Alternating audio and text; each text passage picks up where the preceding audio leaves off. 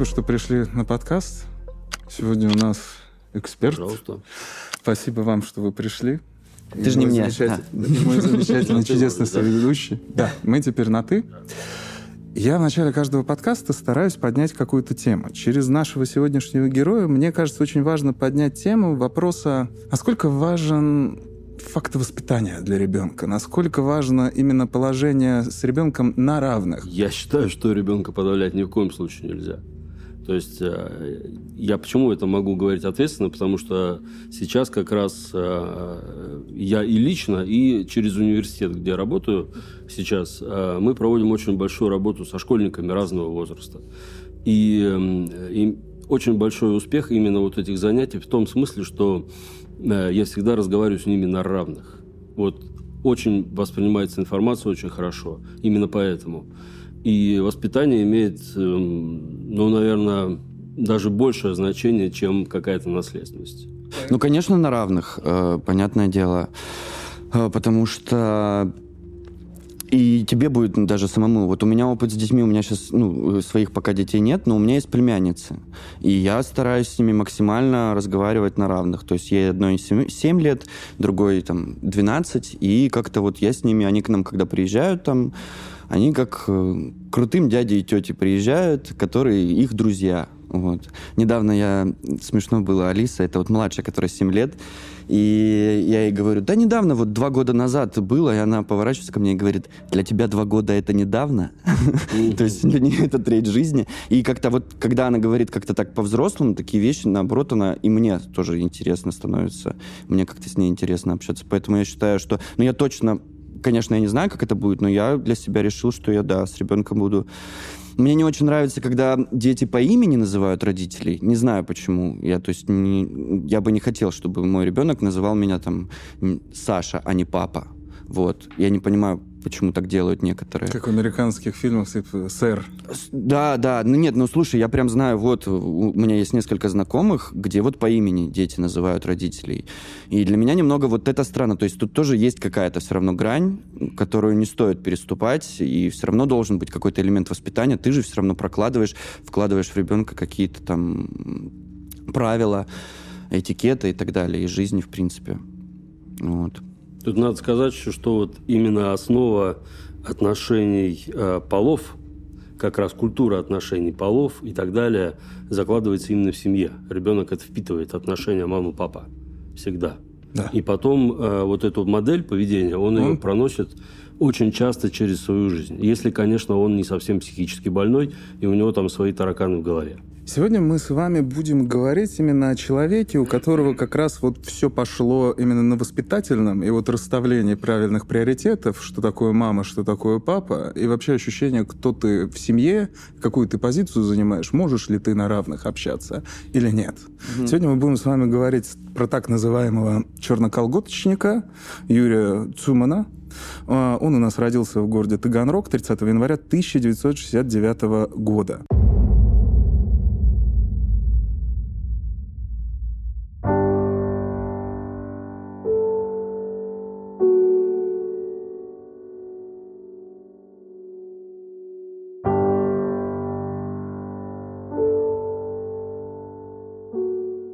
Мама его была 1940 года, она страдала, у нее было не, она закончила только 8 классов, э, страдала различными заболеваниями от гипертонических до диабетических расстройств, у нее была инвалидность э, второй группы, и, что самое страшное, она очень сильно злоупотребляла алкоголем.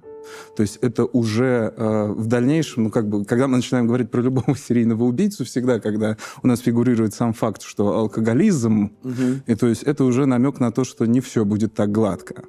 Отец его был достаточно жестким, но э, за спиной он ее был старше, он был 1925 года рождения, он был по образованию шофер, э, тоже злоупотреблял алкоголем, но А при этом э, жена за его спиной уже начинала гулять. То есть это такой фактор, когда дети... Было два брата, то есть у него э, старших, И в этой среде он как бы был младшим. То есть зачастую, когда мы говорим про психологическое формирование ребенка именно в детстве, когда младшие, младшим зачастую мы слышим, что больше внимания уделяется. Это как бы более удачная версия ребенка в семье, когда на ребенка перекладывают вот всю большую ответственность. Когда мы говорим про э, семью, и взгляд ребенка на семью, то есть мать была дико тоталитарной. То есть она всеми силами пыталась его контролировать. Она всеми силами говорила, это нельзя, то запрещаю, то ты не будешь делать. В это, и преподносилось это все так, как будто, то есть норматив, норматив. Когда мы говорим про ребенка, очень часто дети понимают, что э, в их семье что-то не так, когда они попадают э, к своим одноклассникам. То есть, например, в другую семью и вдруг видят, что ребенка уважают, там с ребенком общаются на равных, его не отчитывают там за двойки или как, за четверку. То есть они видят психологически, как это преподносится. У Юрия, у него все преподносилось именно только с той точки зрения, что он был плох, а, он вообще не имеет и не заслуживает ничего. Потому что в его биографии есть очень интересный момент, который меня лично впечатлил. Он однажды видел, как маленькой девочке, когда они гуляли э, с семьей в парке, купили мороженое. И он говорит, мама, мама, купи нам мороженое, пожалуйста, мама. И она говорит, домой пойдем и купим. Приведя его домой, она, начи... ну, она так ему заговорила. Приведя его домой, она на него кричит, орет, говорит, что отец тебя накажет и забьет. У него формируется блок. Но как интересно формируется у ребенка э, вот эта лукавость, этот обман. После этого он начинает говорить на следующий день, мама, мама, вот у тебя денежка будет, тогда ты нам мороженое купишь. И вот эта психологическая манипуляция со стороны ребенка, который начинает понимать правила игры, она очень интересно проявляется в нем. И мать действительно покупает ему мороженое. Мать действительно преподносит ему. А, семья была не богатая. То есть семья состояла из матери, отца, двух братьев э, и бабушки по линии отца. Жили они не богато. И в этих условиях то есть все время подчеркивалось, что да, не богато, да, дети, вы не будете получать всего, чего получают там в других семьях, но этим, этому и рады. При этом дети видели, как родители злоупотребляют алкоголем, как они заглушают все алкоголем. Вообще алкоголь в этой семье э, будет занимать очень важную роль. То есть э, и алкоголь, он в первую очередь будет нести какой-то эффект антидепрессанта. И у самого Юрия он в дальнейшем будет преподнесен, потому что он злоупотреблять алкоголем начинает очень таком раннем возрасте, уже в школьные годы. Притом, что это такое в школьные годы? Он попадает в компанию, то есть дворовых пацанов, которые ну, там выпивают. Как он описывает э, свое первое употребление, он выпил белого э, портвейна на похоронах дедушки. Никто этого не заметил. Чем не повод. Да. Э, никто этого не заметил, и он погружается вот в какое-то состояние, понимая, что он чувствует себя более свободным, он чувствует себя менее зажатым. Потому что вот формирование такой, такой семьи, когда ему постоянно говорят, что он никто, он ничтожество, он не сможет ничего добиться, ему подчеркивают на него, э, давят в плане, что любой, любые его хотелки недостойны, и он этого не заслуживает. И вот у нас получается такой молодой человек, которому показали, что а не надо стараться, а не надо трудиться. Пей. Ну, не пей, нет, пить он начнет немного по-другому. Там вообще интересно. А, алкогольная зависимость, его вот как раз здесь очень наглядно нам показывает, как вот распадается личность, как человек постепенно начинает отрекаться от реальности. А, когда он начинает вот выпивать, когда он начинает потреблять алкогольные напитки, он чувствует себя легко, вальяжно свободно. Он начинает шутить, он начинает как-то общаться, он начинает как-то говорить, э, как раньше не мог говорить, потому что до этого у него были комплексы, до этого у него были блоки, до этого у него были ощущения, где он э, ну, не может чего-то сказать. И вот этот алкоголь. Там была очень любопытная легенда, как он оправдывал свой алкоголизм.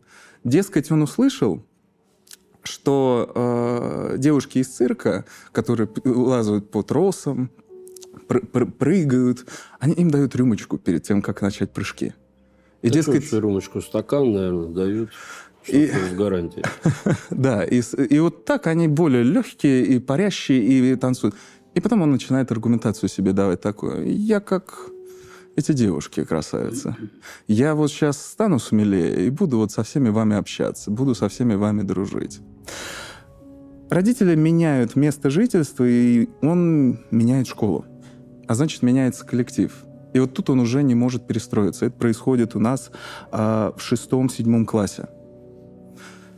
Здесь для ребенка это такой важный момент, когда, ну, психическая лобильность. Mm-hmm. Когда ты можешь перестраиваться, когда ты можешь подстраиваться под окружающую среду, когда ты способен преодолевать и бороться с какими-то своими страхами. У него происходит, что он замыкается в себе у него не получается вот найти этот контакт с новым коллективом, с новым окружением, его подавляют, ему начинают указывать, что ты тут вообще-то лишний, мы тебя здесь не ждали. И вот у него постепенно формируется комплекс. Я напоминаю, в семье мама злоупотребляет, все время приводит различных мужчин, которые также злоупотребляют с ней. Ни, ни интеллектуалы, ни какие-то талантливые. И вот ребенок это все наблюдает. Не всегда докормленный не всегда долюбленные. Как вы считаете, вот для такого ребенка, который вот у нас уже, ну вот есть э, первое представление, видение, вот 15-летний такой пацан, который вот замыкается, очень редко может постоять за себя, и то, и понимаю, что если он сейчас не постоит за себя, э, то его перестанут уважать окружение. Это же пацаны, это же вот этот коллектив дворовый. Вот э, как можно помочь такому ребенку вот в раннем возрасте, вот когда мы уже имеем такой анамнез? Если мы понимаем, что мама злоупотребляет алкоголем, можно ли это как-то изменить на уровне педагогическом, психологическом в школе? Или, может, какие-то ваши варианты? А он вообще, мне кажется, один. Ну, то есть у него вот есть э, вот эти пацаны, с которыми он хочет быть. И надо как-то устоять в этой позиции, э, с ними дружить, продолжать. А тут нужен совет какой-то родителей. А я так понимаю, он к ним не пойдет даже за советом, потому что там и им все равно на него. А по алкоголю мне вообще вот этот парадокс нравится, что родители пьют, веселятся, и он видит, как они веселятся, а потом они говорят, алкоголь плохо. ну, мне кажется, вот это у всех детей резонанс, э, когда то есть они видят, что да что ты мне врешь, ты вот сейчас тут веселился, песни пел, а мне говоришь, что плохо. И, конечно, поэтому он тоже пьет. И когда я еще знаю такую историю, когда вот прям алкоголизм у родителей, и дети всегда говорят, вот я видел, что это плохо, и я не буду, и, по-моему, никогда не получается э, не, не, не пить. Всегда дети тоже вырастают и тоже пьют алкоголь, как будто... Ну, есть такая история, я не знаю, может, я ошибаюсь? Конечно. Ну да, вот. Да. Ну вот. Поэтому, мне кажется, он один, и он пытается просто сам понять. Э, мне кажется, тут его больше вот как раз улица и воспитывает. Чем, больше, чем родители. Я в свое время ушел в спорт. Угу. И мне это помогло. Был, был, это, то есть, спорт в плане того, что силой доказать, домини... ну, или вообще, найти себе занятие? Себя найти просто, утвердиться в каких-то моментах. Мне это помогло. Но здесь надо понимать, вот действительно, все верно было сказано. Не жизнь, а праздник. Каждый день. То есть э, пьянки, гулянки, какие-то дядьки интересные, там разговоры, наверняка какие-то драки. Ну, то есть интересно. Пацану-то интересно. Он это все видит, он это воспринимает с положительной точки зрения. А потом, естественно, конечно, ему скажут, что ты не пей, он скажет, да вы что, обалдели, что ли? Вы хотите лишить меня радости ежедневной? Это во-первых. Во-вторых, э, тут имеет значение еще и предрасположенность определенная. Ее тоже никто не отменял. Вот. И э, вот эта дегенеративность его развития, а он дегенерат настоящий, вот, она как раз обусловлена с самого-самого детства его, он когда еще в люльке лежал, с тех пор еще. А этим обусловлено, конечно. А как это сделать, это в первую очередь должно исходить и от родителей. Если родители такие, тут ничего не сделаешь. Если ребенок внутри этой семьи находится, и родители не меняют образ жизни, вы ничего не сделаете. Абсолютно. Как бы его в школе там не воспитывали, это бесполезно. Потому что он все равно возвращается в семью, в этот праздник, и живет там в основном. Ну вот я тут очень сильно согласен по поводу секции. Вот мне кажется, минимум, что родители могли сделать, это отдать секцию, потому что, попадая в спортивную секцию, ты же не просто начинаешь заниматься спортом, у тебя там формируются друзья ну, новые, кото- у которых другие цели, которые, наоборот, заточены на спорт, победить, выиграть какие-то соревнования. У тебя появляется тренер, который, в отличие от, от отца, не пьет, а становится для тебя еще одним отцом, которого ты уважаешь, там, прислушиваешься к нему. И вот там он мог, кстати, действительно получить какие-то правильные вот вещи. правильные вы вещи говорите, но вот тут проблема. С 5 по 8 класс он начинает посещать боксерскую секцию. О, Ну, Начинает. и сколько раз он походил? Походил он совсем чуть-чуть, а потом ему По шее наскучило. получил, Не- наверняка в табло получил и ушел. Нет, он всегда это скрывал Ну, от родителей о том, что он э, посети- э, посещает эти секции. Вообще он в дальнейшем очень много врет на эту тему, что он работает, хотя его уволили и, и оттуда. Он постоянно меняет работу. И тут появляется вот эта мотивация интереснейшая, которая меня вот именно всегда интересует у таких ли- личностей, как он. Он подчеркивает, что ну, мне наскучило. Я не получаю от этого более эйфории. Я не получаю от этого какой-то отдачи, ответа, которая могла бы вот меня мотивировать. Например, от алкоголя он это получает. От алкоголя он эту мотивацию находит, которая его подталкивает и двигает. Потому что потом, в конечном итоге, он достигает, он начинает гордиться тем, сколько он выпивает пива. ну, это классика. ну так по пять глотков. Вот это Да. воровая. Дв- д- нет, 20-25 бокалов пива он выпивает. Это классическая, классический путь, которых миллионы, которые известны абсолютно с первого шага. То есть, вот, ну, например, читая про этого человека, можно уже, в принципе, рассказать весь его дальнейший путь. Ну, конечно, без таких вот э, э, звездных, скажем так, историй, когда человек занялся убийствами просто. А миллионы таких людей, они не убивают, они просто становятся вот такими алкоголиками, начиная вот как этот человек. Один в один. Он поступает э, в столярное, в будущее у нас столяр, который, он все время меняет различные профессии. Он не задерживался нигде более 8 месяцев. В поиске в активе. Да, постоянно. То есть постоянно его либо увольняли за недоработу, он такой в некотором плане часть плана выполняет, как Афоня, Мгм. а потом, а вот я не буду дальше работать. Я же план выполнил, чего мне стараться, зачем мне трудиться? И пока он обучается, он получает стипендию в 30 рублей. Но тут впервые, это возраст ему уже 16 А, лет, про- Извини, пожалуйста. А если он стипендию получает, значит, он хорошо учится? Ну, он пытался, старался удовлетворять. Он вообще учился, он очень хорошо учился до четвертого класса. Мгм. Мама вступает в родительский комитет, и с этого момента он начинает очень плохо учиться. Потому что мама узнает, как там все протекает, она начинает повышать от него требования. Это на самом деле очень частое явление, когда не особо образованные родители, имеющие, там, не, не имеющие особо высокий интеллект, злоупотребляющие алкоголем, требуют от ребенка в три раза больше, Мгм. чем он из себя представляет. В 16-летнем возрасте он поступает 30 рублей, и он впервые вступает в конфликт с родителями. Тут у него начинает формироваться пищевое поведение, что он говорит, я не буду отдавать мама и папа вам эти 30 рублей. И они говорят, тогда мы тебя отлучаем от общего стола. В 16-летнем возрасте, то есть па- паца- пацан, ему говорят, ты больше с нами не будешь есть. Вот на эти 30 рублей он мог выживать хорошо, потому что в училище было трехразовое питание. Это 85-й год где-то, да, получается? Да, да. 85-й. ну. Было трехразовое питание, да, 85-й. А, но, чтобы прийти на завтрак, надо встать пораньше. Чтобы прийти на обед, то есть, ну, тоже время. А вечер, когда пацан- с пацанами можно посидеть, тоже не успевает. И поэтому он в какой-то период вычеркивает из своей жизни завтрак, потому что у него было жуткое похмелье, ему надо было отходить.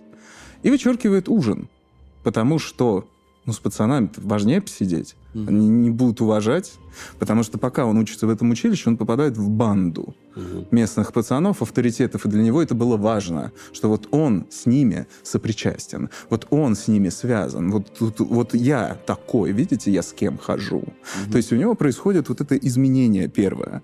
И тут почему я говорю про пищевое поведение. Он отказывается от завтрака, он отказывается от ужина, и у него остается один прием пищи. Свои 30 рублей он от силы тратит там на какие-то пирожки. Мгм. И вот эти проблемы, то есть представьте, огромное возлияние алкоголя и небольшое количество еды. Вот это пищевое поведение у него будет развиваться на протяжении всей жизни, и до конца жизни он будет вот так питаться. От этого вот он наш сегодняшний персонаж. Эх, я не угадал. Мгм. Он будет таким худеньким, он будет такой... И вообще, когда ты смотришь на его фотографии, вообще такое ощущение, как будто он так дрожит все время. Он такой, как, как осиновый лист. Он вообще, у него, видишь, ну, я не знаю, это потому что такие фотографии, но он везде вот так вот просто очень грустный вниз смотрит. Нет, ну это все-таки фотография процесса задержания. Тут мы не можем а, говорить ну да, о том, что да. он сильно рад тому, угу. что его задержали. Угу. А, но именно вот у нас уже есть такой человек. Как думаете, вот в таких семьях с сексологическим воспитанием ребенка с ним разговаривают вообще про интерес к девочкам, о том, как, как в, э, в, в таких семьях происходит такое воспитание? Ну вот мне кажется, как раз-таки все его воспитание это вот наблюдение на то, как к маме приходят мужчины, и что-то там он, я уверен, в таких мне кажется, в какой-то момент они были настолько пьяные, что им вообще было все равно, видит он там что-то, слышит он что-то. Это вообще, мне кажется, определенный точно стресс. Э. Есть еще забор на котором что-то написано, угу. человек тоже оттуда информацию получает. Ну да, да. О какой-то культуре вот, просвет, секс-просвета в семье в такой, конечно, говорить не приходится. Ну, то есть у нас какой секс-просвет? То есть мальчик наблюдает, как к маме приходит дядя, и такие, ну, что ты? Ну, давай. Или же это сборище пацанов. А Конечно. сборище пацанов это какой образовательный курс? Угу. Это либо какие-то картинки. Это, это я, мужики, я был в лагере, у меня там было семь девчонок. Да, да. Поверьте на слово. Да, ну, 85-й еще никакого интернета нет. Да, то есть да. Э, порнография, если и присутствует... Еще даже газета «Спид не выходила. Да, угу. если порнографии пытаются как-то найти, либо какая-то там, может быть, у кого-то буржуйского кассета. Угу. Да, помним эту фотографию. Какие кассеты? Это карты были черно-белые порнографические, переснятые на тысячу раз, где там не было видно ничего вообще, но все смотрели и говорили, о, да. Ну, вот. фантазия дрессура. Ну, примерно так, да. А, и мне кажется, у него еще точно сформировалось такое понятие, что, а, ну вот надо с девушкой напиться, надо ее напоить, и вот тогда получается, вот как у мамы с этим мужчиной, у меня тоже все будет, все получится. Блестяще. Это на самом деле правильная мысль. Как раз тут начинается вот тот самый период, когда он э, в женщинах партнер, чтобы просто заговорить, он начинает накачивать себя еще большим количеством алкоголя. Угу. То есть он возлияние повышает до просто там состояния еще выше, чтобы просто заговорить. Вот тут как раз начинается вот это, что акробаты вот они выпивают, и я как акробат. Угу. Только акробат человеческого языка.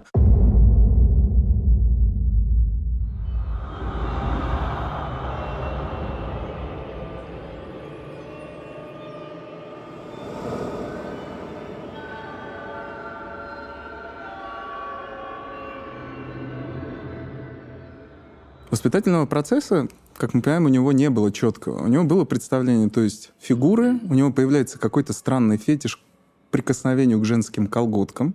Угу. Его это начинает заводить до сих пор, то есть он нигде не объяснял, что это там мама, может быть, качала на руках или что-то, просто его это возбуждает вот это представление эротических женских форм в области вот этих колготок, особенно черных. Угу. То есть он все время описывает в дальнейшем, то есть я просто с ума сходил, как только прикасался к этому, только, как это только чувствовал. И у него он постепенно формируется, то есть это возраст 14-17 а, лет, взгляд на женщин, он издалека. То есть они такие вроде неосязаемые существа. То есть он не знает, как к ним прикосу, прикоснуться, как с ними заговорить, как перейти. То есть пацаны что-то обсуждают, а как перейти-то к этому самому? Угу. Что такое ласки? Потому что в одном из случаев мы там просто столкнемся с вами, что он не будет знать, что такое менструальный цикл. Угу. В 20-летнем возрасте, когда э, девушка будет ему это объяснять девушка, которую он будет насиловать, что можно продолжать.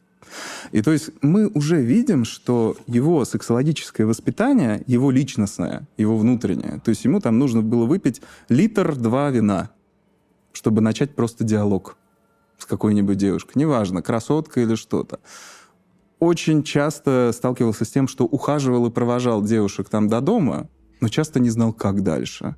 Очень воспомина... воспоминания многих девушек, соседок, он каким-то образом узнавал их мобильные, ой, не мобильные, домашние телефоны, звонил им и пытался их куда-то пригласить куда-то с ними сходить, просто прогуляться. И девушки недоумевали, потому что они куда-то приходили, они с ним проходили, и он провожал их до школы или после школы, но он никуда дальше не шел. То есть он не пытался прикасаться, не пытался их обнимать, не пытался их почувствовать, э, не пытался что-либо сделать. И вот тут как раз э, первое преступление. 17-летний возраст, происходит это событие 24, с 24 на 25 декабря 1986 года. Он э, снова выпив лишку, начинает прогуливаться по району. И вдруг замечает девушку, за которую начинает следить. И потом, как она только заходит в подворотню, он на нее нападает со спины. Вообще, это очень частый был почерк у него, он всегда нападал со спины, чтобы их э, деморализовать, чтобы они не были к этому готовы. Вообще, он боялся зрительного контакта с ними. И тут начинается вот именно фактор его половой неполноценности. У него, как только он э, спускал брюки и белье, эрекция опадала. И каждый раз, как он пытался вступить в какой-либо половой акт, в оральный, э, в генитальный, анальный, у него не получалось это. То есть у него очень мало было э, количества именно удачных половых контактов. Mm-hmm. И в конечном итоге он начинает переживать и говорить, что девушка так, мы идем с вами в ваш дом, в вашу квартиру. Он ее хватает в охапку, они идут, он отбирает у нее ключи, открывает ее квартиру, и они проникают, он запирается там и снова пытается, принуждает ее к оральному сексу, в этот момент избивает ее по лицу. У него уже начинает формироваться вот этот садистический комплекс, когда он... Э, он, видимо, злится, что не получается, и на ней, да? Да, он злится из-за того, что не получается, из-за того, что он унижен перед ней, он от этого невыносимо бесится, снова пытается вступить в классический половой акт, тоже ничего не получается, и он начинает бегать по квартире. Связывает ее, и начинает переворачивать вещи, заглядывает в холодильник, э, смотрит какие-то ценности, показывает ей фокусы с картами. И, и в конечном итоге начинает в нее бросаться вещами в надежде, что она потеряет сознание. Избивает ее ногами, и здесь происходит то самое, как он называет, удачное э, преступление, как он считал. Он думал, что он ее убил. Я напоминаю, он в сильном алкогольном опьянении. Думая, что она потеряла сознание или уже умерла в его голове, он поджигает бумажку на полу и уходит. Когда приходит домой и приходит в себя, он думает, что он сжег квартиру. И это героическое преступление. То есть вот именно с этого момента начинается тот цикл его представления о сексуальном контакте, вот этом доминировании. Не том, что с ним поговорили, обсудили, что такое, как, как происходит половой акт, как э, женщины и мужчины взаимодействуют. У него этого не было. У него было представление, что вот так вот происходит у мамы. Потому что, вероятнее всего, он это видел в тех условиях, в которых, это все, в которых он жил. Угу. И вот здесь он просыпается и чувствует не жалость, не чувство, что он что-то совершил плохое, а мысль того, удачно это было или нет.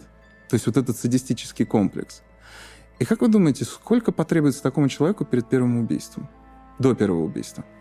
Ну вот следующая девушка, мне ну, кажется. Еще один, один человек, и можно убивать.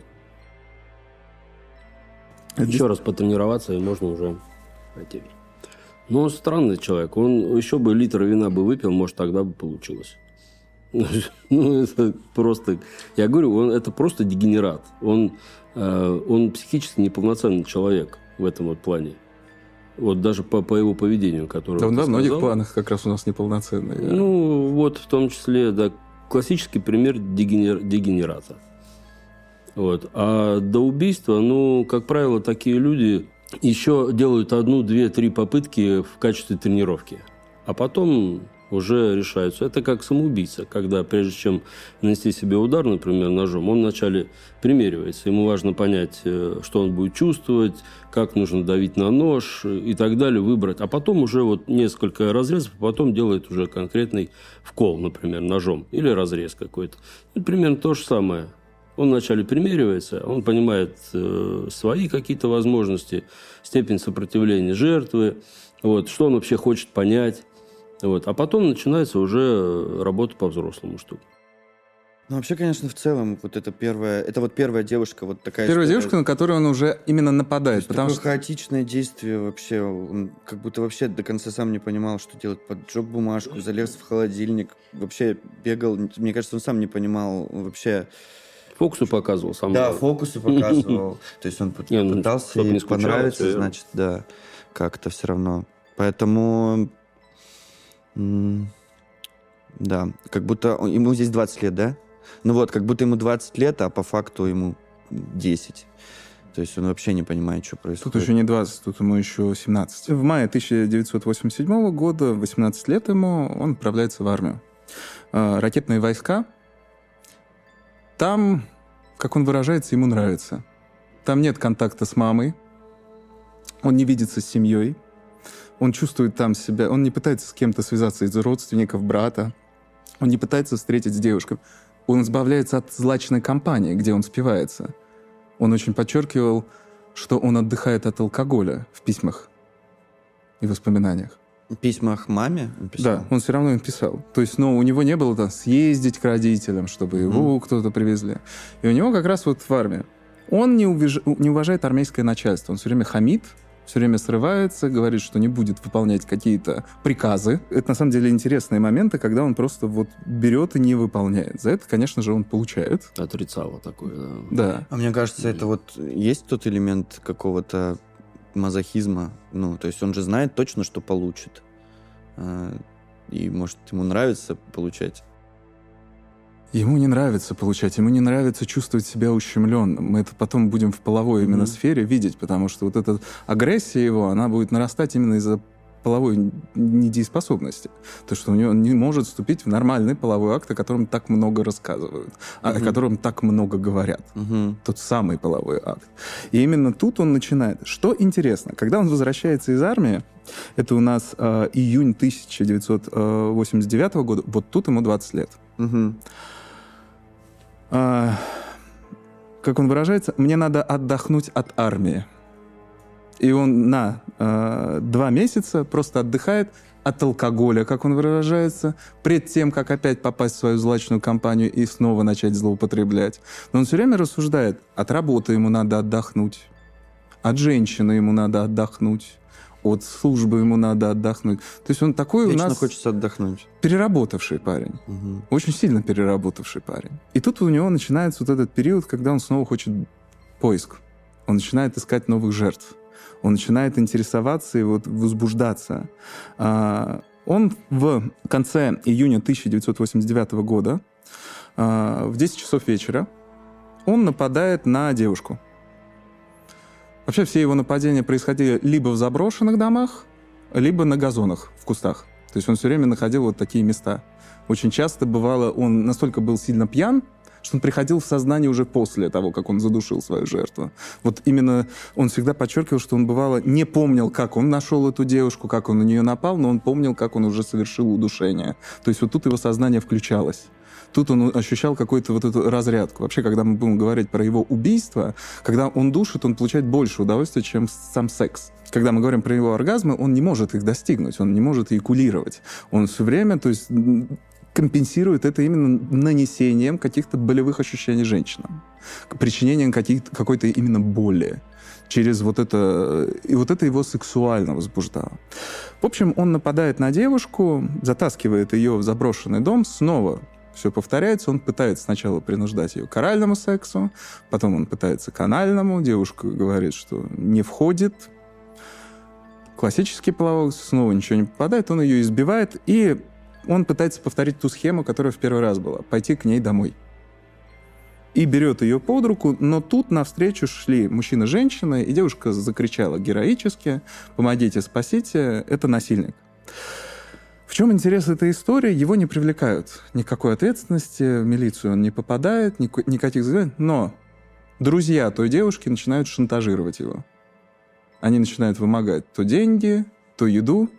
И в какой-то момент он понимает, что дальше так продолжаться не может, и в июне 1989 года он отправляется в Ставрополь на подработку, ну, чтобы скрыться и отдохнуть от старой жизни. Он и... вообще с оружием нападал или вот просто с голыми руками получается? Голыми руками. То есть mm-hmm. у него ножей никогда не было, он всегда либо душил шарфиками, либо колготками mm-hmm. вот этими, которые срывал. То есть mm-hmm. у него никогда не присутствовало таких проникающих э, ран mm-hmm. в делах. За этот период он сменил так много работ по столярке, что в 19... с мая по октябрь он работал в одном столярном отделе. Потом с октября по ноябрь 1991 он работал в ларьке торговал фруктами. Потом снова вернулся э, с ноября 91 по февраль 92 к столярному мастерству. То есть он все время вот такой разнорабочий и подчеркивает. Э, рыбка ищет э, где глубже, а человек где лучше. Таким образом, он подчеркивает, что ну, мне как бы полегче бы работа, но денежек-то побольше. Заработать-то хочется побольше. Не нужны мне эти труд- трудные, сложные работы. Не хочу я этого. А... Вот он бы на сетевой маркетинг точно бы попался. Вот эти, которые Нель продавали. Вот этот вот, мне кажется, персонаж точно бы. У него как раз вот это происходит. Откуда это все берется? Да, совершенно верно, дегенерат. Совершенно Инфантильный дегенерат. инфантильный, совершенно не понимает. Но это же бралось еще от того, как жили родители. То есть он замечал, что работал-то папа водителем или мужчины, которые приносили алкоголь. А мама-то ничего не делала. Мама, как она вообще рассуждала в воспоминаниях, и брат его рассуждал о том, что она была такой, ну, гедонисткой. То есть жить надо для себя, а дети это потом. Вот она рассуждала именно с такой стороны, с такого ключа. То есть и при этом требовала от детей что-то, агрессивно высказывала что. То есть очень часто мы мо- могли, например, э, слышать от того, что мать на него орала, я тебя сдушу, я тебя Мгм. повешу. Какая хорошая мама. Да, придет отец, вот он тебя повесит.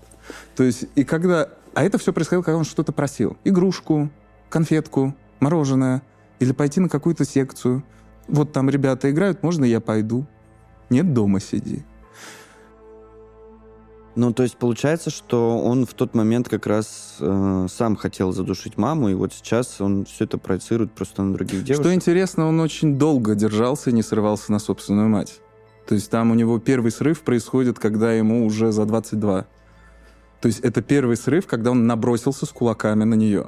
То есть это вот как долго это зрело. К 90-му году у него уже переходит, но, у него начинается новая фаза запоя. То есть если раньше он выпивал и чувствовал эйфорию, чувствовал какую-то легкость, подъем, способность говорить, у него все больше появляется провалов в памяти. То есть у него начинаются э, мелкие нарушения, то есть когнитивная функция мозга, то есть у него начинает медленно плыть. То есть начинается фаза алкоголизма, Мгм. то есть уже развиваться. Если до этого это несло какой-то психологический, то, то есть, то сейчас тут уже добавляется к этому комплексу физиологическая зависимость от алкоголя. И он начинает вот, то есть, стремиться все больше злоупотреблять, все больше в себя заливать. А, и вот под, этим, под этими состояниями тут как раз мы уже видим, как он а, а, начинает планировать какие-то преступления. Он начинает фантазировать про этих женщин. Он начинает уже думать, как он кого-то подстережет, как он кого-то найдет, как он кого-то остановит. Но все все время сводилось к сексуалической неполноценности. Все все равно завязано было на том, что он не может поддержать э, эрекцию.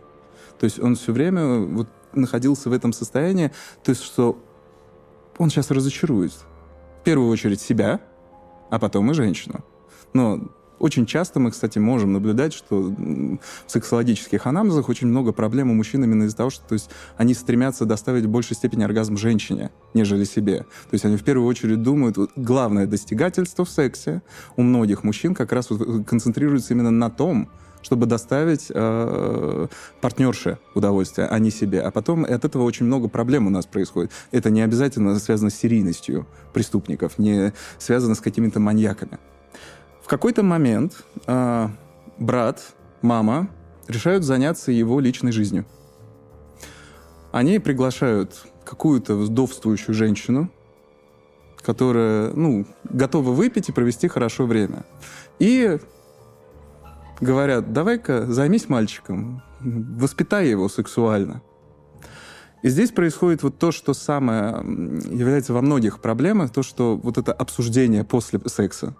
Она его пытается всеми силами склонить, э, они запираются в комнате, и когда она выходит, она говорит, вообще никакой. Говорит это маме, говорит это брату, жене брата. Да. Что вообще, в принципе, такая как можно- хорошая семья. Не, как вообще можно что-то там... То есть ты знаешь, что на кухне сидит брат, ну, все- вся твоя семья. Пришла какая-то женщина. Жестко. Если честно. Ну, это же очень часто. Не, ну, по- ну как, я не знаю, часто или нет, но побуждения это были самые благие. То есть, ну, как это, мать заботится о своем ребенке. Вот и все. Ну, раньше-то в 17-18 веке Ну, был- это- были это баронессы, сарказм. которые помогали взрастить э, монарха, Да, так и- сказать. Это вообще, конечно. И он еще думает, сейчас должна выйти и похвалить меня маме. Вот такой мужик. Да, вот, он у вас, конечно, сыночек. Вообще, чем вы его кормите? Это вообще, конечно... Нет, на самом деле, вот, э, вот именно этот эпизод э, встречается не очень часто, я не слышал. Но именно вот такая модель поведения в семьях встречается очень часто. И я даже вот одно время, несколько лет работал в такой местности, где таких историй огромное количество. Где родители пьют? Где родители пьют, где дети пьют с 7 лет, где в 12 лет у них у девочек там по 7 абортов уже вовсю и так далее. То есть эти э, модели поведения, они до сих пор сохранены в некоторых местах. А тогда, ого-го, их сколько было. Так что, ну, как бы для меня, например, это неудивительно. Я просто знаю, что такие семьи действительно бывают. Я имею в виду, что чаще мы где-то можем читать или слышать об историях о том, что друзья пригласили какую-то куртизанку или ночную бабочку, чтобы воспитать своего последнего друга, который все еще не вступил ни с кем в половой акт. Такое можно услышать. Но все равно это опять-таки происходит вот этот э, разговор на кухне, когда они ждут, что скажет женщина, хорош он или нет. Когда мы вот видим вот такой случай, когда она говорит, ну никакой, то есть Представьте, как его эго еще сильнее провалилось. Из описания его брата, он в этот момент, как она выходит и говорит это, он начинает биться головой о стену. Прям бьется со всей полностью уверенностью, желая пробить эту стену. А, родственники чуть ли с трудом его от- отталкивают. Тут он получает черепно-мозговую травму, одну из двух, которые у него были в жизни. И дальше начинается как раз серия.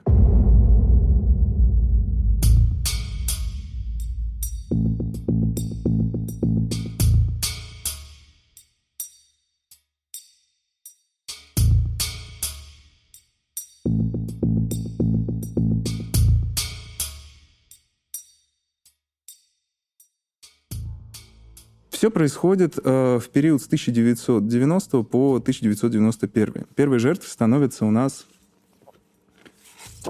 вот все его жертвы. Их было четыре. А почему Ольга без фотографии? Потому что, к сожалению, ее нету. Фотографии, То есть, да? Да, фотография, Мгм. она не представлена. Мгм. Анна... Один, да, типаж какой-то девушек, как будто. Ну, тут еще черно-белый. Тут главный был его типаж — найти девушек с черными колготками. Тут вот этот его фетиш очень его возбуждал и очень... а, первой жертвой у нас становится Анна. А, Это происходит в ночь с 12 на 13 марта 1990 года. 17-летняя Анна, она у нас возвращается э, со школы домой. Девушка ничего не подозревает и спокойно возвращается. Он ее замечает. Она, что важно, это первая жертва, там не было никаких колготок, там были джинсы на ней. То есть никаких колготок незаметно. Про колготки он узнает уже потом. Он находит темное место, маленькую арку, где на нее как раз набрасывается. А, Он начинает орать на нее, начинает ее избивать, бьет ее солнечное. Вообще очень часто его удар это был солнечное сплетение. Она несчастная падает. А, Дальше он начинает доминировать и пытается принудить ее к оральному сексу. Разумеется, оральный секс снова не получается, потому что он неполноценный, он не может никаким образом кончить. Дальше заставляет ее снять э, джинсы и обнаруживает черные колготки, которые приводят его в детский восторг, как он описывает на допросах. А, Он заставляет ее сначала снять колготки, снять белье, и потом снова надеть на себя колготки. Он их прорывает и пытается э, совершить классический половой акт который тоже не получается. Тут он просто садится ей на лицо и насильно принуждает ее к оральному сексу, который не приводит ни к чему. Далее он душит ее. А, Это продолжается по его ощущениям где-то минут 10-15. э, До тех пор, пока она не испустит последний дух. Это вызывает... И вот тут он приходит в сознание. То есть он все это время был в алкогольном опьянении, он не помнил, как вообще что совершать, но с момента ее смерти он испытывает э, эйфорию. Он не якулирует на ее труп, он просто наслаждается самим процессом. Снимает с нее украшения. Э, это очень важный момент. Э, забирает у нее деньги, какие-то ценные вещи, часы. И как он с ними поступает? Что-то он продает, деньги тратит на себя, а украшения раздает подругам, маме, знакомым. Это часто бывает. Чтобы как бы предмет фетиша, чтобы он мог, если что, посмотреть на это, вспомнить об этом событии, которое уже происходило. Следующее убийство происходит у нас 20, с 26 по 27 мая 1990 года. Это ему 21 год.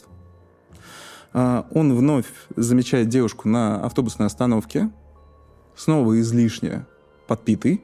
Также находит э, укромные кусты, затаскивает ее на газон. И тут очень важный момент. Ему было всегда стыдно говорить про секс. Ему стыдно было всегда говорить, э, сделай мне минет, э, давай вступ... займемся сексом. То есть он все время пытается как будто подтолкнуть женщину к этому сама. Но тут уже происходит очень интересный момент, потому что он, э, когда снова повторяет эту манипуляцию, тут уже черные колготки, его прям возбуждает именно факт прикосновения к ногам в этих колготках. И здесь он пытается, как рассказывал ему брат, заняться каким-то возбуждением женщины, что нельзя на нее набрасываться сразу. Он пытается ласкать ее грудь, он пытается ее целовать, то есть производя насилие. Девушка же пытается сопротивляться, но понимает, что если она даст более сильный отпор, она получит еще сильнее. Ну да, насилие. Да.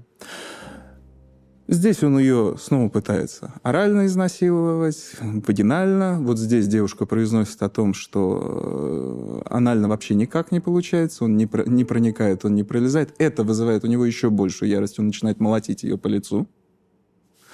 И в конечном итоге снова душит колготками. К этому моменту уже распространяется огромный страх, опять какой-то новый маньяк. Девушек запугивает, то есть эту легенду, наверное, многие помнят, именно черноколготочник. Девушки, не носите колготки. С этого момента все э, обсуждают о том, что не надо одевать черные mm-hmm. колготки. Надевайте другие оттенки или брюки, э, юбки. То есть это начинает уже превращаться в такой страшный миф, страшную пугалку. Третья жертва становится Ольга. Э, это происходит у нас в товариществе «Яблочко», это происходит у нас э, с 14 по 15 сентября 1990 года. Здесь он вообще не помнит самого факта нападения. Как он совершил? Он просто уже с пьяну очнулся вместе с трупом на газоне и не понимал, что происходит, где он вообще находится, почему это все случилось. Это тот самый момент, когда уже алкоголизм его э, нервные клеточки начинает полностью разрушать. Но здесь именно в первый раз у него, получается, вернувшись домой, смотря на какой-то предмет, который он у нее похитил, помастурбировать. С очень вялым, как он написал, окончанием, с очень слабым окончанием, но здесь он уже почувствовал эйфорию. То есть у него в голове уже начинают появляться вот эти фантазии. То есть он начинает додумывать, что бы он, как бы он проник, как бы он совершил этот акт, что бы было дальше и так далее и тому подобное. А... Вот у меня, кстати, вопрос. Он мастурбировал? Самостоятельно, в ну, домашних да. условиях, да, но это никогда не приводило его юношеский анамнез сексологический, когда мы рассуждаем, э, это так называемая мастурбация в кружке когда мальчики собираются, и вдруг, а, во, во как можно. И они мастурбируют в группке. Угу. То есть это очень часто мы можем встретить в детских садах, когда вот половое любопытство первое, юношеское, то есть детское, и они начинают вот так мастурбировать. Вот это его были первые а, а, а акты мастурбации, которые никогда не завершались именно финалом окончания. А, психолого-сексологическая экспертиза к какому выводу пришла в итоге? Чуть позже мы к этому пройдем. У нас как раз есть именно заключение Бухановского, его дочери, Институт Сербского. И, ну, когда вот он уже во взрослом возрасте один мастурбировал, у него выходило, получалось это или нет? Тоже? Нет, оно, Тоже? Не, оно, не было, оно не имело финала, он не имел яркого окончания. То есть mm. экуляция, если и была, либо она была блеклой и незаметной, либо ее вообще не было. То есть она не наступала. К врачу там сходить, нет? В 90-е, 80-е годы. Ну, Не очень часто у нас у людей до сих пор сейчас не могут некоторые пойти к сексологу. мгм. И- Не, а мне кажется, тут, э, тут именно точно психологическая проблема. То есть не может быть такого, что у него просто физиологическая какая-то. Ну, может быть. Э, С таким анамнезом алкогольным, там органика 100%. Ну вот, да, то есть, может быть, просто он полечиться должен был. Ну, не только головой, понятно, что к психологу тоже, но... Ну да. И вот странно еще, мне очень странно, что он сам не додумался до того, что, может быть, правда, трезвым попробовать а, что-то с Если девушкой. он не может заговорить с женщиной, Мгм. просто заговорить, Прос- Ну, путаны. он- Проститутки. об этом он вообще ничего не знал. Мгм. То есть, например, вот сейчас у нас происходит четвертая его жертва, Ольга а, Новикова. У нее было, были месячные. Когда он попытался с ней вступить в половой акт, он испугался, думая, что он ее как-то порезал, ее как-то поранил. Мгм. После чего она ему объяснила, что такое месячное, что цикл вот так происходит, Мгм. и он после этого продолжил свои попытки изнасилования. То есть вот у него было настолько представление Да. о сексологическом взгляде вообще на отношения. Он не понимал, что такое э, месячные, как цикл протекает у женщины. Мгм. Как можно, можно, нельзя, у кого-то болезненный этот цикл, у кого-то можно заниматься сексом в некоторых случаях. Некоторые не рекомендуются, э, потому что сильная болезненная. И поэтому вот как раз четвертая жертва, это вот которая как раз у нас фотографии это не хватает, а, это происходит 2 июня 1991 года, ему 22 года. Здесь вообще вот именно интересен, то есть он все дальше и дальше, то есть он понимает, что он неполноценен сексуально, но эйфорию ему больше доставляет именно удушение. Вот этот акт, когда он сжимает руки, вот это ему больше доставляет удовольствие, нежели эякуляция. Он даже уже в конечном итоге смиряется, что вот так оно все складывается. Мгм. И вдруг он перестает совершать преступления. Как думаете, почему? Такой преступник может вдруг перестать совершать преступления. По разным причинам. Интересный вопрос. А что с этой девушкой? То есть у него тоже ничего не вышло, и он тоже ее просто задушил? Четыре жертвы. И после этого он исчезает. На целых э, три года. Так. В это, в это время происходит следственное мероприятие. э, Его уже тогда подозревают или еще нет? Его не подозревают, ни- никто не знает, он не попадал в поле зрения, то есть там не было даже момента именно, что его вызвали на допрос. У него появляются отношения. Нет? Да? Но какие отношения у него появляются? следаком просто вообще.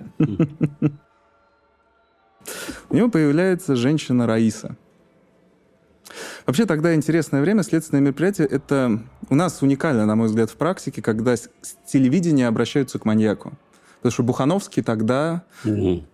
Обратился, да. обратился публично, что... По-моему, он сказал, что если он к нему обратится, он его не сдаст, по-моему, что-то такое, да? Да, он именно заявил то, что я, как, как это, я не знаю, кто ты, я не знаю, где ты, но я обязательно пойму тебя, и мы совсем разберемся.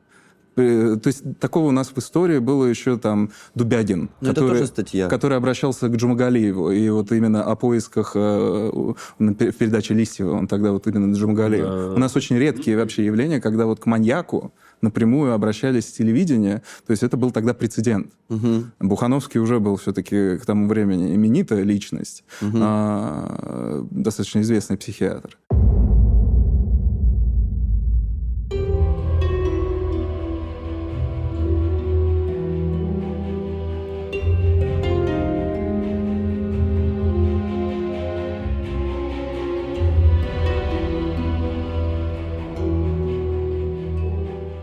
И вот во всем этом появляется де- девушка Раиса. Они знакомятся в июле 1991 года. Она как-то так легко сразу вступает с ним в отношения, что они на- на- в этот же день идут в постель. Но это был именно тот самый случай, когда она становится его секс-терапевтом, сексологом. Когда у него классически не получается, он, разумеется, напился, разумеется, там 4 влита бутылки вина в него, э, еще докуплена одна, э, разумеется, у него ничего не получается, но в тот момент, когда у него происходит истерика, она говорит, стоп, давай попробуем разобраться со всем. Во-первых, ты должен перестать пить. И она жестко вот эти моменты начинает контролировать. Она описывает ему, как, это, как протекает нормативный половой акт, что нужно делать. Она объясняет ему, что есть оральные ласки, есть различные типы ласок. Она показывает ему Камасутру. Вот есть ощущение, появилась бы она в жизни его раньше, возможно, было бы по-другому. Есть? Или я неправильно говорю? как вначале было сказано очень хорошо, что есть огромное количество подобных э, алкоголиков, тунеядцев, э, дегенератов, э, инфантилов, которые не переходят ту грань убийства. Но то, что он, он перешел это уже. Да-да-да, я понимаю, я его не оправдываю, просто я и говорю, что... Ну... У, у других, может быть, появилось, и все бы у них было да, дальше да, нормально. Да, да. Но мы, мы же не гадаем. Угу. Мы видим уже случившиеся акты. То есть это уже как это не отменить. Да-да-да, понятно. Четыре жизни он забрал. Сто процентов. И вот эта Раиса, она начинает прям плотно заниматься его карьерой. Она говорит, ты должен развивать бизнес, ты должен открывать больше палаток по торговле фруктов, овощей. Ты должен заниматься нашим благосостоянием семейным. И она прям на него вот начинает именно с какой-то какой период прям положительно влиять. Но периодически он напивается и устраивает ей подобные истерики. Что интересно, а, в один из моментов они шли с какой-то семейной встречи друзей, и он подпил. И, зайдя в какие-то кусты, он со всего маху ударяет ее по солнечному сплетению. Когда она просто в шоке на него смотрит, он говорит, ой, обознался. И они возвращаются домой. Когда утром он приходит в себя, он не очень понимает, что случилось-то вообще. Почему она так на него зла, почему на ней побои. То есть это очень интересный момент, что где-то подсознанием вот эта его схема достижения того удовольствия, она была. Он сексуально, как она описывает, все равно неполноценен, средний. Это его очень уязвляет, он все время старается, он все время потеет над ней, все время всеми силами пытается как-то перестроить, но уже сексологический анамнез у него изменен. То есть у него возбудители определенные. То есть физиология сексуального желания. Опять-таки, мы не до конца понимаем, что там с эректильной дисфункцией. Она только психологическая или там имеется какой-то физиологический компонент, то есть изменение сосудистой структуры алкоголь, то есть что у него с эндокринной системой, работа поджелудочной, там, сахарами и прочее, прочее, прочее. А, потому что он любил сладенькое попить. И то есть от этого сахарата могли подняться у него. И тут мы как раз вот имеем представление. Вот у нас он такой испуганный.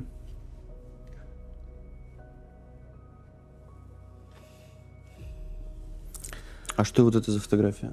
Это сейчас мы поговорим. Mm. Это Бухановский. Это mm. тот самый mm, точно. выдающийся наш деятель. Помню, помню, да. Он, он по, по одной из версий, э, которую дискутируют между собой Яндиев и Костоев, именно он расколол э, Чикатило. Именно благодаря нему Чикатило стал вступать в диалог. Э, Райса долго все это терпит, но постепенно он снова начинает срываться.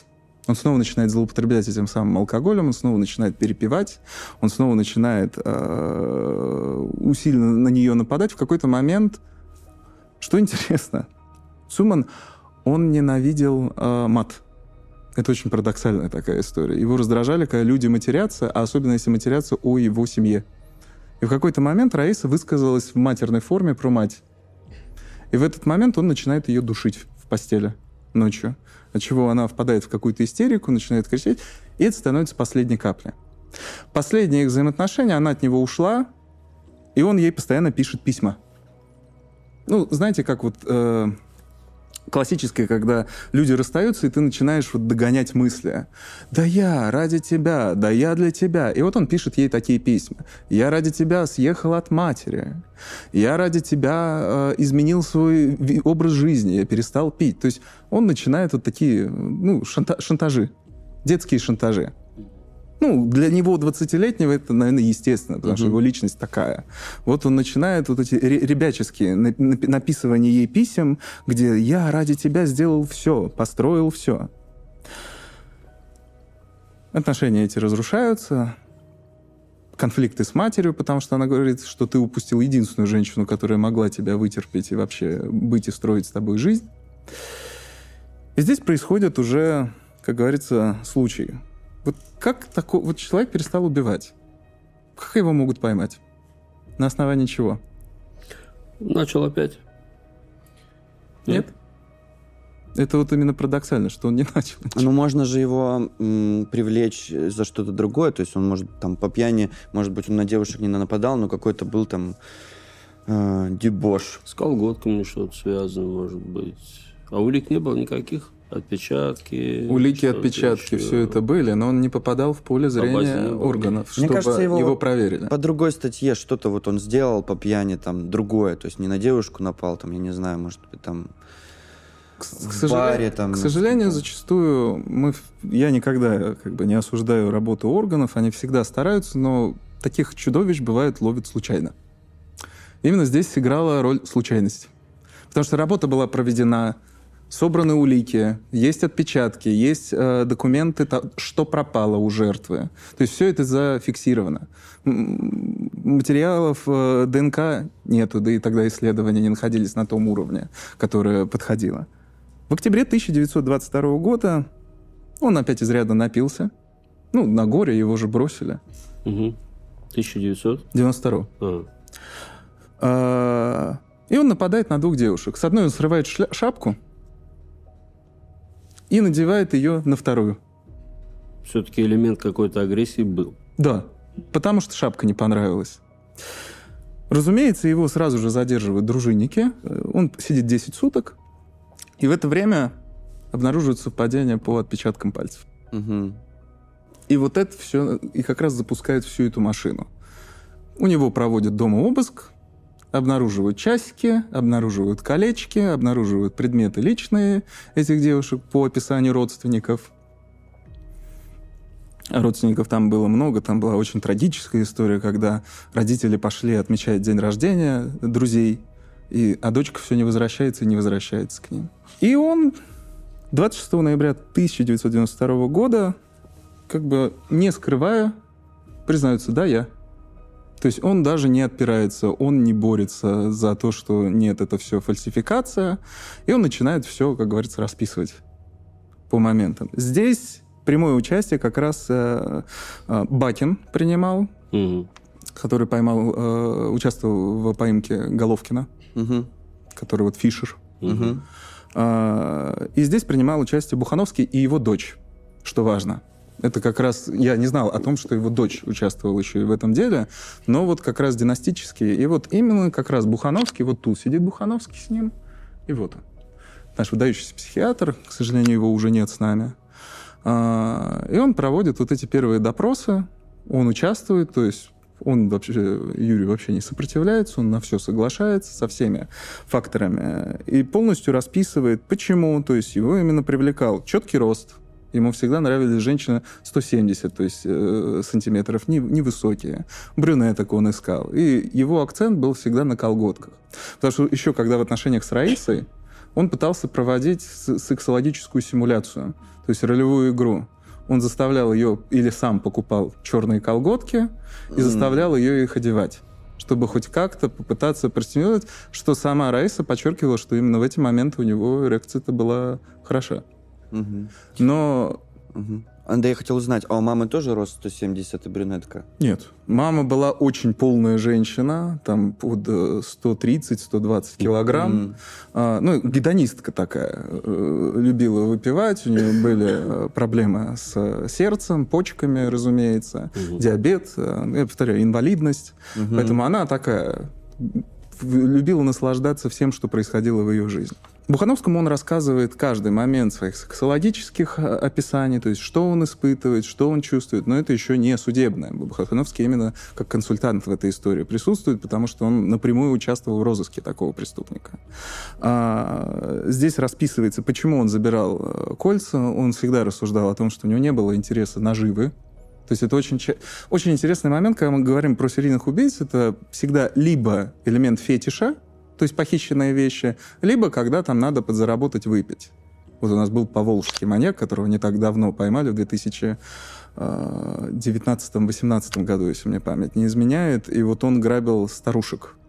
И он все время именно забирал э, драгоценности, чтобы заработать. То есть там не было садистического компонента. И вот следствие, когда вот сейчас выносили приговор, как раз подчеркнуло, что это был именно момент. Он избрал просто группу вот этих пожилых женщин без родственников, которых очень легко можно было в ну, городе... не окажут сопротивления. Да, да, да, которых можно в Казани очень легко грабить. Угу. То есть здесь же мы видим, что его, в принципе, это было постфактум уже, когда он забирал какие-то драгоценности просто для себя, просто трофеи подарить кому-то, продать или купить еще себе бутылочку чего-либо горячительного. Ну, маньяков же так очень часто. Многие там оставляют даже там, кто-то фотографирует, фотографии оставляет, да, я знаю. Ну, то есть это же часто так делают. Да, это элементы фетиша, которые стимулируют mm-hmm. в них вот эти сексуальные воспоминания. Например, mm-hmm. тот же Сливко, он записывать начал на видео именно чтобы, ну, как он выражался на допросах, мы уж будем смотреть на его двояко допросы, потому что он все-таки психопат э, расстройствами личности, поэтому он может манипулировать нами.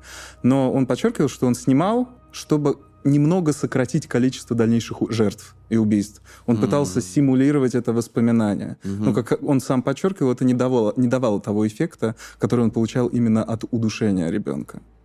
Поэтому, когда вот мы говорим про Цумана, а тут вот мы наблюдаем, что он говорит, деньги-то не были нужны, мне нужно было ощущение. Вот смотрю на украшения, вспомнил о ней, вспомнил, как в траве, в газоне, как не, не видел ее глаз, потому что это тоже для него важный момент, контакт зрительный. Потому что это рушит какое-либо между ними... А, то есть почему, например, там Чикатило э, выкалывал глаза? Он был убежден, что в глазах может... Он услышал какую-то пугалку, глупую, что, дескать, э, в глазах может запечатлеться. Как думаете, вот с таким человеком э, можно общаться на равных? Вот след, следователи, которые общаются, или э, вот Бухановские, когда перед тобой такой вот аморал, такой люмпин, такой дегенерат. Вот то есть э, какой путь допросов нужно избирать? Мне кажется, всегда следователи убирают свои личные отношения и как бы с пониманием относятся, где-то даже могут его там специально, чтобы он просто больше раскрылся, там где-то похвалить его могут даже, мне кажется, следователи. Ну, по крайней мере, там... Да, ты по-другому, мне кажется, не расколешь просто человека, если ты не прикинешься его другом, каким-то товарищем, который, да, молодец, там, понимаю тебя, чтобы просто он как-то раскрылся. Ну, мне кажется, так. То есть прикинуться другом. Вот мой путь. Мне вспомнилось, вспомнился фильм мой любимый э, «Место встречи изменить нельзя». Видели его? Да, да. Да, конечно. Правило Глеба Жигро, Жиглова. Найди тему, которая ему будет интересна. И тогда mm-hmm. он тебе все расскажет. Ну, на самом деле, тут индивидуальный же подход нужен. Я вот сейчас готовлю тоже материал по копейскому маньяку. Mm-hmm. Ездил, занимался делом уголовно, читал в суде. И там следователь, ну, он был олигофрен в стадии дебильности у него это было. Следователь или маньяк? Нет, маньяк. Следователь классный, дядька молодец. Я с ним тоже, кстати, встречался. Вот. Они ему даже пирожные покупали на допросе. Ну да. То есть, ну, он такой вот он просто, чтобы расположить его к себе искренне совершенно покупали. Кормили, он как-то немножко раскрепостился и рассказывал. Здесь, а Бухановский, он же вообще профессионал. Тем более, он к такому человеку он подход найти мог, конечно, естественно. Вот. Да и следователи, это же серия все-таки. И там не молодого какого-то следователя направили. Это был опытный человек, который имел опыт психологического общения с такими людьми. У меня вот, кстати, вопрос. Может быть, вы мне ответите. А у вас не возникало какое-то странное подозрение, что в Ростове прям большая конгломерация именно серийных убийц? Ну, То есть это связано гео... Э, географически, это связано, это исторически, э, историческая особенность. Я все время с различными специалистами дискутирую на этот счет.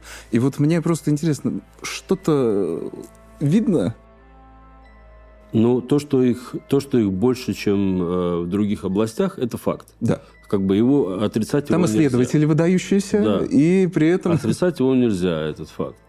А с чем это связано, я не знаю. Мне, мне кажется, это просто совпадение какое-то. Фатальное. Совпадение, ну да. Когда Бухановский со своей дочерью и комиссией проводят обследование его, они, ну, то есть обнаруживают, что у него гиперфиксация на именно сам акт удушения, то есть это вот именно концентрация. То есть они подчеркивают, что у него инфантилизм, а, он акцентуированная личность очень. То есть сам в себе он очень часто путается. То есть он не может вообще найти, то есть что за, то есть против, потому что ну, мы можем посмотреть, как он сидит, как он вообще, какой у него язык тела. То есть он очень зажат, он тру трусливый себе. То есть если мы там смотрим на того же Печушкина, то есть мы видим в какой-то момент, когда его арестовали, mm-hmm. он был тоже в страхе, но когда уже допросы вот эти видим, мы, мы видим, как он ощущает свою доминацию над следствием в какой-то степени. А в детстве он на учет э, психиатров не попадал? Нет, он не попадал. Ему олигофрению не ставили? Нет, он не э, по алкоголю, по алкогольной зависимости не попадал. Как он в армию попал, он бросал пить, как он начинал контакт с этой Раисой, то есть тоже сразу бросал пить. То есть у него вот именно из компании ушел, перешел в другую, перестал пить. То есть он был в этом факторе ведомым. То есть у него, да, алкоголь освобождал его, доставлял ему вот это, акробатические, как он говорил, эффекты, когда благодаря них он э, мог чувствовать себя лучше, чувствовать себя смелее. Но по факту он все равно был зависим именно от своего ближнего круга. Угу. Вот пили там, он начинал, вот в семье пили, начал пить, там жили хорошо, э, лишили его близости к столу, поменял компанию, стал с какими-то из своего училища выпивать. Э, ушел в армию, бросил пить. Вернулся, отдохнул от армии, снова запил. И вот таким образом мы видим вот эти постоянные э, фиксации. То есть э, алкогольную зависимость ему ставят второй степени. То есть тут еще, ну, как бы у него не произошел вот этот распад личности, когда он уже, ну, просто там выпивает утром, и ложится. Да, чуть-чуть надо, то есть и там даже не, не имеет значения, водка это или пиво. У него происходят вот эти шперинги, провалы в памяти, в результате которых он не помнит, что события, поэтому вот мы очень часто можем в процессах его убийства наблюдать, что он приходит в сознание только уже после вот этого эйфорич... выброса адреналина, норадреналина, а, когда он уже убил кого-то. И вот чувствует вот это э, состояние аффекта. Э, и у него вот это происходит. Суд проходит в феврале 24, 1994 э, года, ему 24 года. То есть вообще, вот когда ты читаешь все это дело, ты думаешь, ну там уже за 30 преступнику, 40, а тут 20-летний. Тут еще 25 нет. Угу. То есть э, его приговаривают, ну, в связи с тем, что уже высшей меры тогда не было. Э, последний у нас был, кажется, Головкин приговорен к высшей мере. 92 или 93 э, Его приговаривают к пожизненному. Сейчас ему 54 года. Он до сих пор жив, находится в колонии. Э, постоянно жалуется о том, что его слова перевирают, что ему не дают права высказаться и оправдать себя. Он сейчас избрал для себя тактику, что это на самом деле он жертва прошлого, что он вообще ни в чем не виновен и ни к чему не причастен. А, вот такой у нас Юрий Цумун.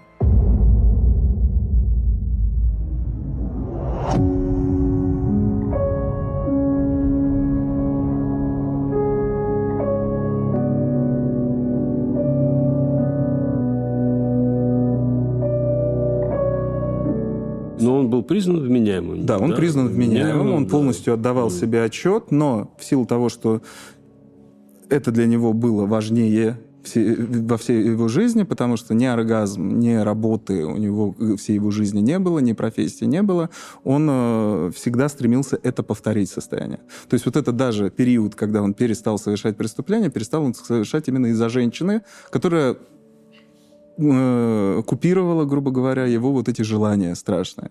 То есть даже вот эти ролевые игры с колготками. То есть это вот приносило. То есть она взяла на себя то, чем сейчас должен был бы заниматься, если бы это происходило сейчас с таким человеком, сексологическую, сексологическую терапию. То есть она занималась именно этим психотерапией вот сексологической. А... а он рассказывал, почему именно в солнечное сплетение он пил? А, ему еще ставится... Он же на бог сходил. Научи. Нет, в армии, сол- в армии, нет, да. солнечное сплетение, Ну, ну, да. то есть он понимал э, через бокс, как он может э, просто ее быстро вырубить. А, коэтофилия ему еще ставилась. То есть А. страх полового акта, который возникал у него в Фобия. результате... Да, Фобия. фобия. Мгм.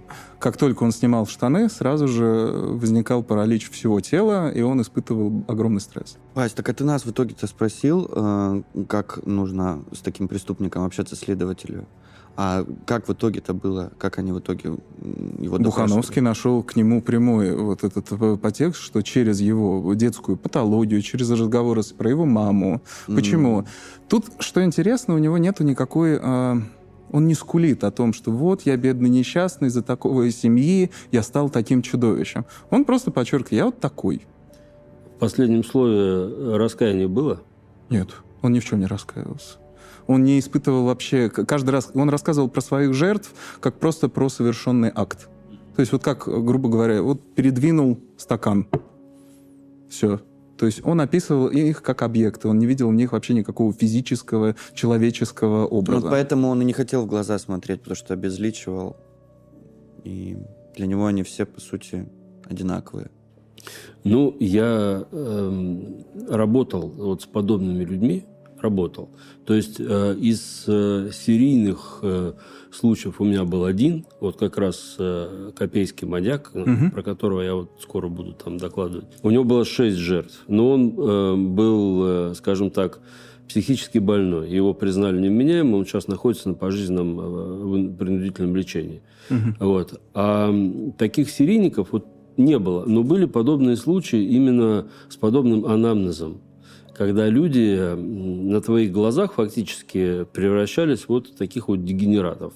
Поэтому я и говорю, что это инфантильный дегенерат в первую очередь. Я немножко удивлен, что ему не поставили а, диагноз психопатия. Потому что такое ощущение, что элементы какие-то присутствуют. А что- Ну, я не него- зря спросил про последнее слово. Мы просто можем тогда тут да. поставить антисоциальное расстройство личности. Ну, может быть и так. когда да. он э, совершенно не отдает себе отчет об общественных потребностях, его Мгм. интересует только его собственные потребности. Ну да. То есть про антисоциальность здесь мы можем, я думаю, говорить. А так, э, картина битвы, что, как говорится, мне ясна. То есть таких случаев огромное количество происходит. С детства ребенок растет вот в таких условиях, и э, на финале мы получаем то, что получаем. Вот. И это, скажем так, еще эм, не самый худший вариант, вот то, что с ним получилось, потому что дело случайности, и, в принципе, эм, с учетом его эм, появившейся ну, вновь агрессии, он же напал на женщину, шапку там у нее, Да. да, почему-то. То есть э, вполне вероятно, что у него бы продолжились эти э, элементы нападения на женщин, если бы не вот эта вот случайность. Ну, вероятнее всего. то есть- Вероятнее всего, да. И, ну, к сожалению, он, он не единственный такой, и м, как бы вот чего-то уникального в его в развитии такого, как вот, например, у Чикатила, да, тот, ну, там вообще все очень сложно было, все. А здесь типично, типичная, простая, поступенчатая картина превращения мальчика вот в то, что из него получилось. Э, Под влиянием, в первую очередь, семейной обстановки, под влиянием алкоголя, э, как бы даже, может быть, не в первую очередь, потому что столько пить с такого юного возраста, там органическое расстройство головного мозга абсолютно точно. Там изменения и арахнофиброз, и кардиомиопатии, что только у него не было. Вы говорили про э, нарушение обмена сахара. Там вместо поджелудочной железы уже просто вот такой плотности карандаш. Конечно, там никакого ни сахара, ничего уже не менялось. Поэтому это глубоко больной человек, по большому счету. Вот. Совершенно ясной картиной своей, совершенно ясным анамнезом и вполне закономерным финалом. Вот так. Очень повезло, что его задержали. Потому что жертв было бы больше 100%. Ну, и это развивалось как раз постепенно еще сильнее, еще жестче. Так Конечно, вот как раз ну, тогда... так всегда то- происходит, нет, да. то, о чем вы говорили, как раз тогда бы было уже какие-то не- некросадистические... Возможно. То есть он уже пытался бы двигаться, может быть, с трупом у него бы что-то получилось в сексуальном плане. То есть, возможно, уже там были какие-нибудь канниба- каннибалистические моменты, то есть он что-нибудь отрезал себе как сувенир. Ну, Чикатило, вот пример, да, тот же самый, и не он один. Поэтому хорошо, что все так получилось. Элемент случайности, он, кстати, довольно часто действительно присутствует вот в таких вот делах. А, но, как говорится, иногда случайности не случайные. Угу.